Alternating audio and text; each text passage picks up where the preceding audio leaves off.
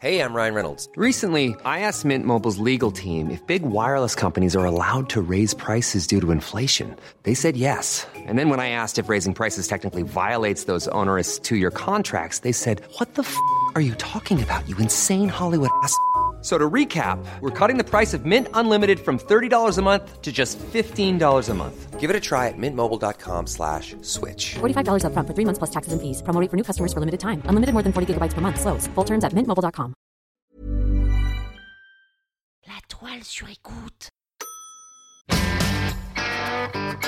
Bienvenue sur le plateau des inventions Arrêtez de mâchouiller vos épinards, c'est l'heure de la question bonnard Alors attention Top dans ma forme moderne, mon invention est la conséquence d'un échec. Cavalier en B6 C'est non Il est drôle celui-là Top souvent à la menthe, je suis également décliné avec des arômes de fruits. On peut me mâchouiller ou même en faire des bulles, mais l'on finit toujours par me cracher. Les chewing-gums Oui, oui, oui, oui Les chewing-gums Ces petites sucreries de toutes les couleurs Et l'on en profite pour saluer l'ensemble des personnes ayant déjà eu un chewing-gum collé sur la tête et qui ont dû se raser les cheveux et qui nous écoutent. Robert, définition. Non masculin, gomme à mâcher aromatisée. De l'anglais chew pour mâcher et gomme signifiant gomme. Merci Robert. Ah, les chewing-gums.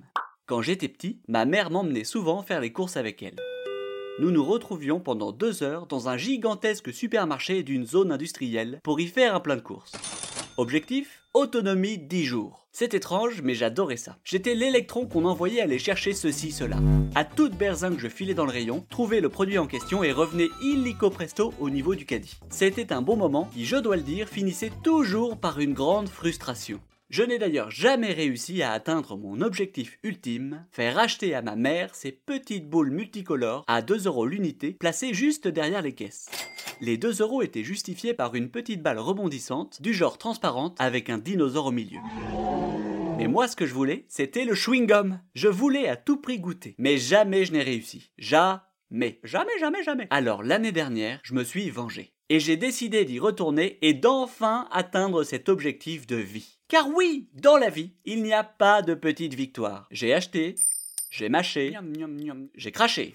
Affreusement pas bon. Alors j'ai compris pourquoi ma mère ne m'en avait jamais acheté. Elle devait savoir que c'était absolument infect. Moi qui croyais qu'elle manquait d'empathie, euh, au contraire. Elle prenait soin de moi. Merci, maman. Mais revenons à nos chewing-gums.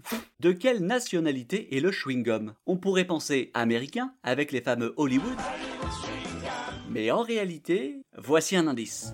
Ol del Paso La sauce à la salsa Eh oui, à la base, le premier chewing-gum est mexicain. Depuis la nuit des temps, Ça va être tout noir l'humanité adore mâcher quelque chose. À la préhistoire, on adorait la sève de conifères par exemple. Les Mayas, eux, étaient plus portés sur la sève de sapotier appelée chicle. Même les Grecs, avec leur civilisation avancée, avaient régulièrement de la résine dans la bouche. Ah ouais En 1855, Antonio López de Santa Anna, général mexicain, est chassé de son pays par la Révolution et pose ses valises et sombrero à New York. Et justement, dans ses valises, il a pris soin de prendre 250 kilos de coke, de sève séchée de sapotier, dans l'espoir d'en faire un substitut du caoutchouc. Mais c'est un échec. Il vendra son stock à son secrétaire, un certain Thomas Adams. À son tour, À qui le tour, à qui le tour il eut alors l'idée d'y ajouter du sucre et de faire de petits morceaux à mâcher. Et voilà comment le premier chewing-gum moderne est né. Alright. Saisissant les enjeux économiques de son produit, il industrialisera la fabrication des chewing-gums en 1866.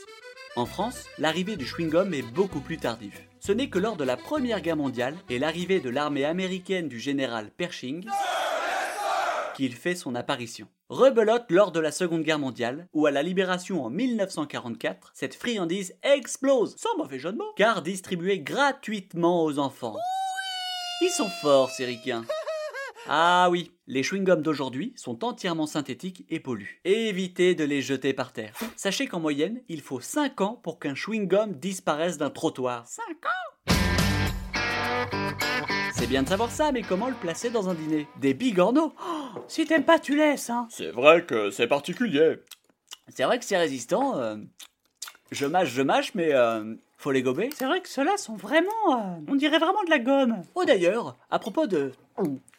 Vous connaissez l'histoire des chewing-gums? Oui, oui, oui, oui, oui Excellent Du bigorneau, chewing-gum et bobulo La prochaine fois, nous irons dîner chez Sabine et Dominique et nous parlerons d'une invention que l'on craque d'un coup sec. La réponse dans l'épisode suivant. La toile sur écoute.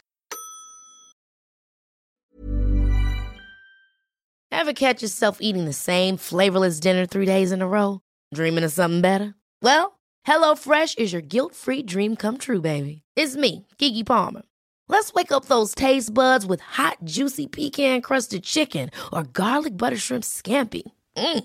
Hello Fresh. Stop dreaming of all the delicious possibilities and dig in at HelloFresh.com. Let's get this dinner party started.